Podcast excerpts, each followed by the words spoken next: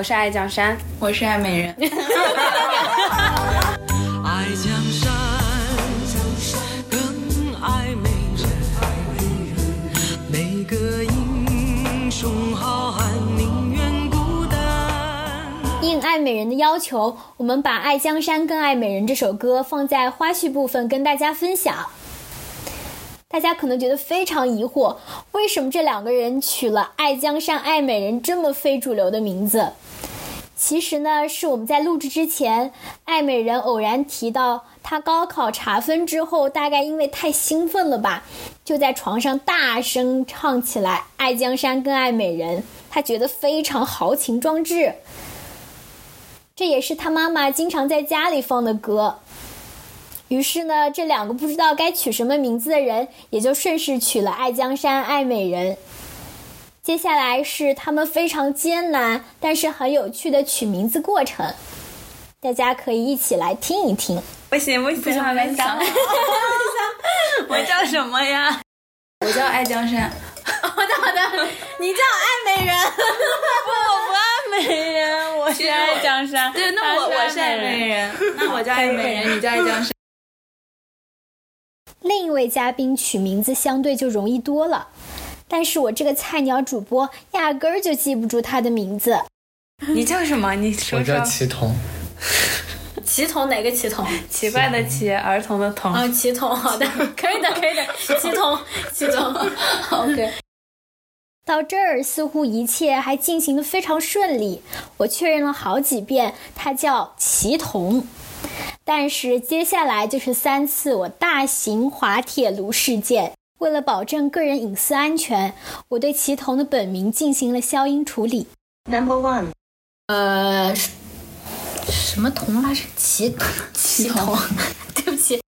Number two，你了。呃，什么同来着？好久。祁同，祁同，你这名儿太难记了。难记吗？其他人都记住了。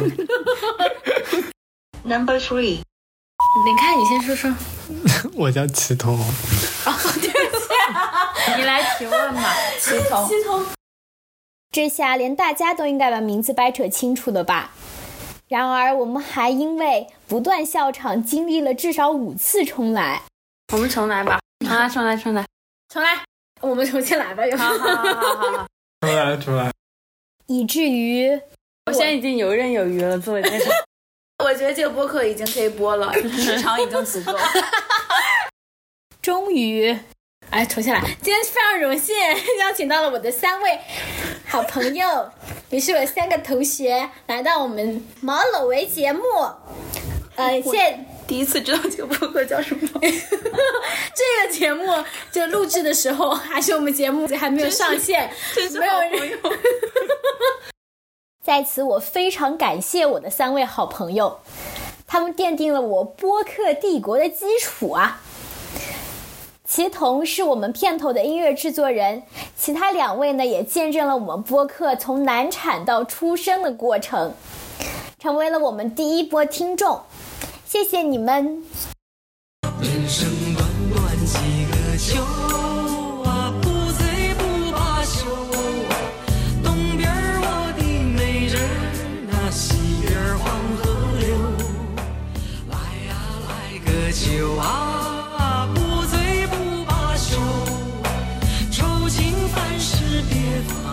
心头。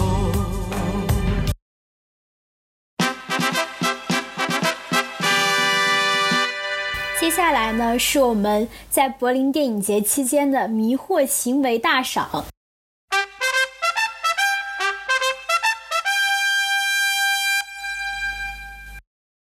看完一场电影以后，骑那个电动滑板车去另外一场电影。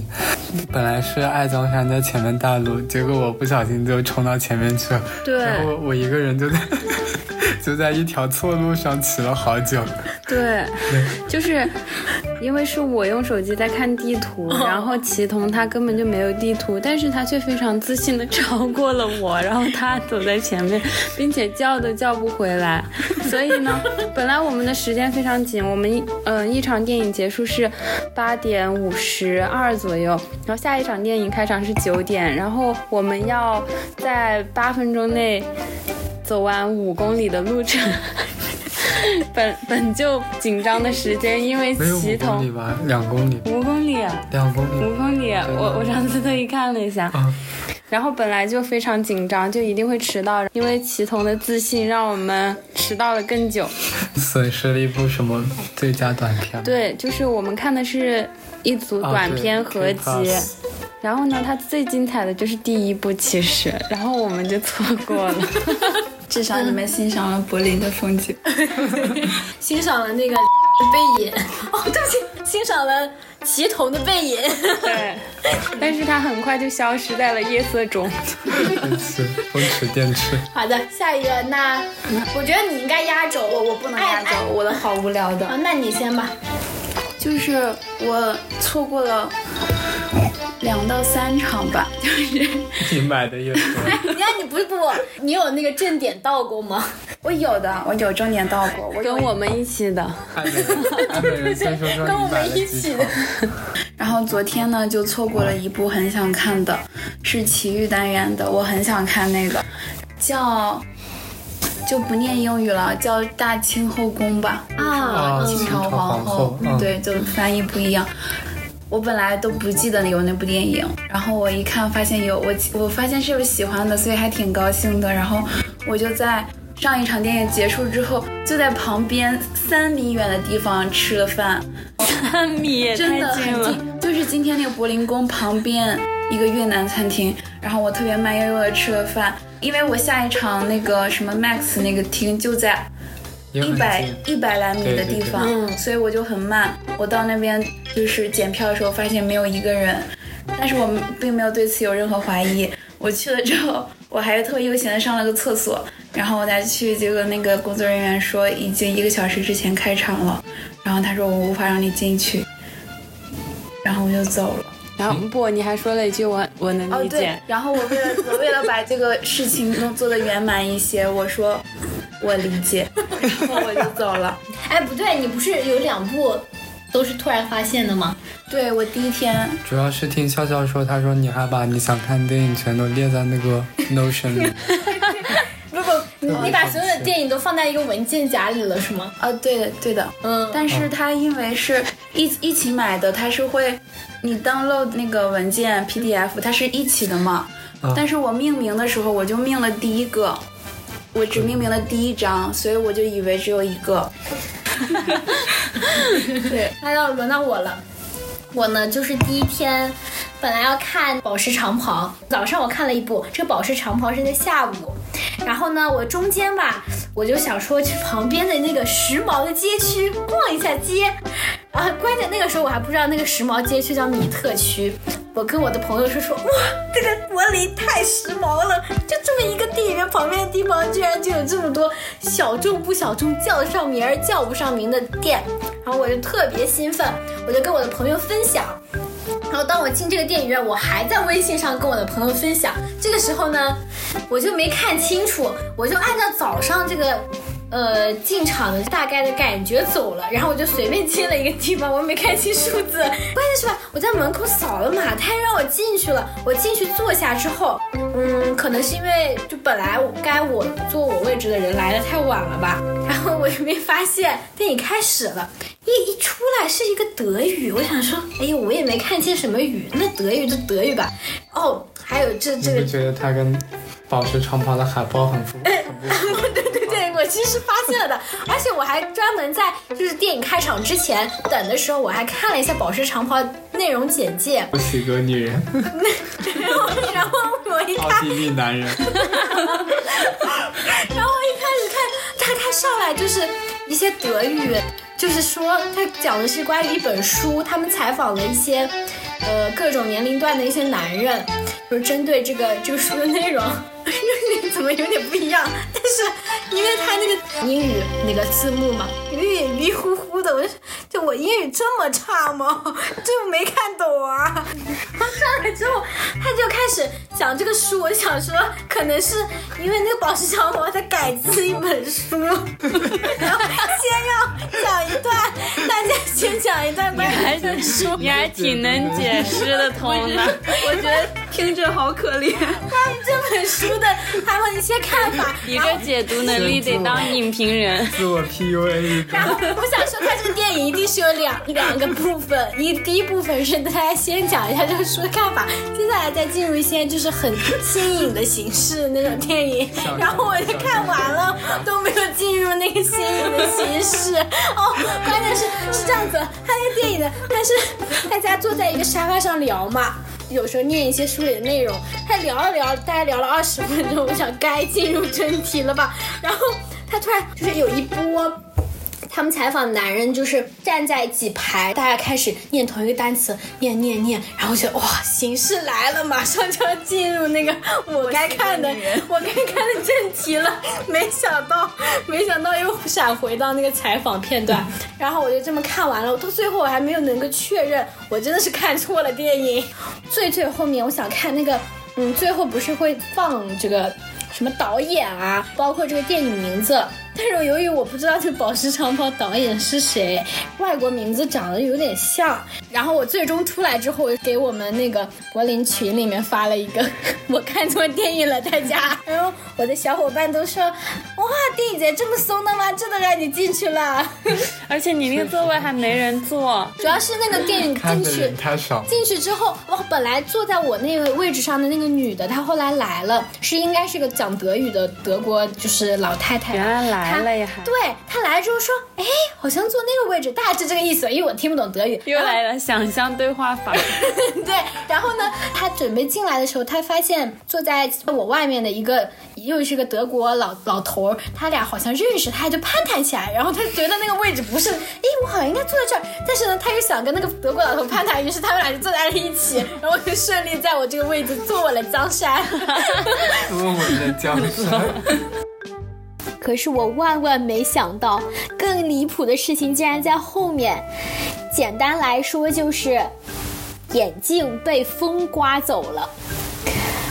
这个听起来简直有点不可思议吧？我跟我的朋友们说的时候，他们简直都说根本没听过这样的事儿。啊，让我细细说来。我在柏林那几天呢，风就已经特别大了。当我遇到事儿那天早晨，我出门就觉得不太对。哎，这风怎么大到人走路都走不稳？然后，啊，我就想起我当时早上看天气预报说有风灾，我但我也没怎么在意，我就硬着头皮走了。我当时的目的地是柏林的新国家画廊，啊，不知道怎么翻译吧，大概是这个意思。这个。这个美美术馆呢，它在一个特别空旷的广场，所以没有任何遮挡物，风就特别特别大。当时呢，一阵巨大的狂风，这个时候我刚好转了一下头，我也不知道我怎么鬼迷了心窍转头了，我也不知道我要看啥。这个时候我转头的时候，这个风直接兜到我的眼镜，把我那个细细的框的眼镜直接就吹走了，然后。由于我高度近视，我就眼眼见着这个眼镜从我眼前飞走，然后它瞬间与那个地面融为了一体。我这个高度近视压根儿看不清，旁边就是呼啸车子呼啸而过的一个马路，我也不敢去找，我当时就懵了，脑子一片空白，然后心特别疼，真的心疼。当时旁边还有一个德国的大妈，她完全不知道我发生了什么。我当时眼镜丢了之后，我就我就像无头苍蝇一样转了几转啊！我就说啊，怎么办？可是他也听不懂中文吧？我当时懵了之后，我马上告诉自己，赶紧解决问题呀！我这怎么办？我根本也找不到这个眼镜了。这个眼镜估计被这么大的风直接吹走，早就已经散架了。我就赶紧查了查某红书，哎，这也真的是某红书，简直是留学生的小伙伴，最好的伙伴。嗯，我查了查之后，因为我早就知道欧洲配眼镜不是一个特别容易的事儿。嗯，尤其如果你配镜框眼镜的话，基本都要预约。然后，嗯，像法国的话是要先约医生，必须每个人都得先约医生测好之后，然后去眼镜店里再去配。然后，嗯，这个配的过程也非常长，大概会持续两周到两到三周左右吧，这已经算快的了。德国也是一样的情况，我就想说，哎，那买隐形眼镜吧，隐形眼镜能撑一撑。我就搜了搜，但是，嗯，能找到合适的隐形眼镜，像我这样高度近视的，还有散光是特别不容易的。如果要找这样匹配的话，也要预约。我就想说，哎，那能买就行，赶紧找了一个德国连比较连锁的眼镜店吧。但是呢，过去必须得坐公交车，我还没有在德国坐过公交车，这个时候。我当时也算运气好吧，我看到远处有几辆公交车停着，我搜了搜谷歌地图，发现了我能坐的公交车居然刚好在那儿，而且好像是一个始发站，我就敲了敲司机的车窗，上去说，I want a ticket。然后那个司机比较迷惑，我说 one day ticket，然后他就 one day，啊我 one day，我就说，啊我大概就是想说也没有也一会儿也不想再买了，就是先买个 one day ticket 吧，就先解决了当下再说，之后我估计也没有什么心情买票了，我就上车了。上车之后我就把眼睛凑的那个手机特别近，然后开始搜搜搜，该怎么办怎么办。我终于呃发现应该也能配，能直接买到隐形眼镜，但是我又想到一个问题，我从来没有成功戴过隐形眼镜，我成功过一次吧，但也只戴了一只眼睛，另一只怎么都戳不进去，所以呢，我就，所以呢，我就说服自己，哎，再试试看，指不定创造奇迹了呢。然后呗，我就，嗯，找到了那个眼镜店，然后跟他进去就跟用英语说，哎，幸好德国人英语都比我好，就说了我的需求。然后他说，哎，你这个没有合适的，我就说能戴就行，哎，然后就买了一副确实不是很合适、度数比较低的，相对我自己比较低的一个隐形眼镜，戴上。然后那个人挺好，他让我在那个眼镜店里自己琢磨自己戴，我就琢磨琢磨，没想到居然成功了，戳了几下戳进去了，我特开心。但是，一一戴完我就觉得怎么有点不对劲儿，又有点晕。我给我一块来柏林的朋友，也就是爱江山打电话，他是隐形眼镜长期佩戴者，然后他告诉他告诉我说。哎，这没事儿，呃，适应一下应该就好了吧。我想说，哎，那适应适应，我要不先找一个什么咖啡厅坐一下？哎，我就在马路上，我又开始谷歌地图了，找咖啡厅，找到一家咖啡厅吧，幸好没什么人，我就在咖啡厅坐一下缓一缓。大概缓了一个多小时吧，还是特别晕。我的朋友提醒我说，可是不是呃戴反了之类的。当我想再换的时候，搞笑的事情发生了，我发现我怎么也找不到那隐形眼镜。啊，我买的那个隐形眼镜是日抛嘛，所以可以换。然后。我就想到，哎呀，落在那个隐形眼镜店了，我又蹭蹭蹭回去找，再戴上，哎，好像好一点了，但是总觉得还是不是特别舒服吧，因为它不是特别适合我。我就想说，哎，算了，我今天也不想干什么了。这美术馆我用这眼睛怎么看呀？我挑战自己也不是这么挑战法吧。然后呢，我就在大街上开始游荡游荡。后来，呃，其实呢，我这个下午还有一部电影，是我整个电影节安排最后一部电影，也是一部，嗯，中国导演还是杭州导演的电影，所谓的杭州新浪潮吧，我特别想看，嗯，然后我就想说，哎，这眼睛好点了，我要不去看？主要吧，主要的障碍其实还是天气特别不好，又是下雨，又是刮特别大的风，伞根本撑不住。我就冒着雨到了那个电影院，把整部电影居然看完了。好在这个电影呢，它不是那种特别酷炫的镜头，然后整个色调是黑白色调。所以我看着不是特别费劲儿，其实反而看电影的时候还比我平常，嗯，在马路上走路舒服一点。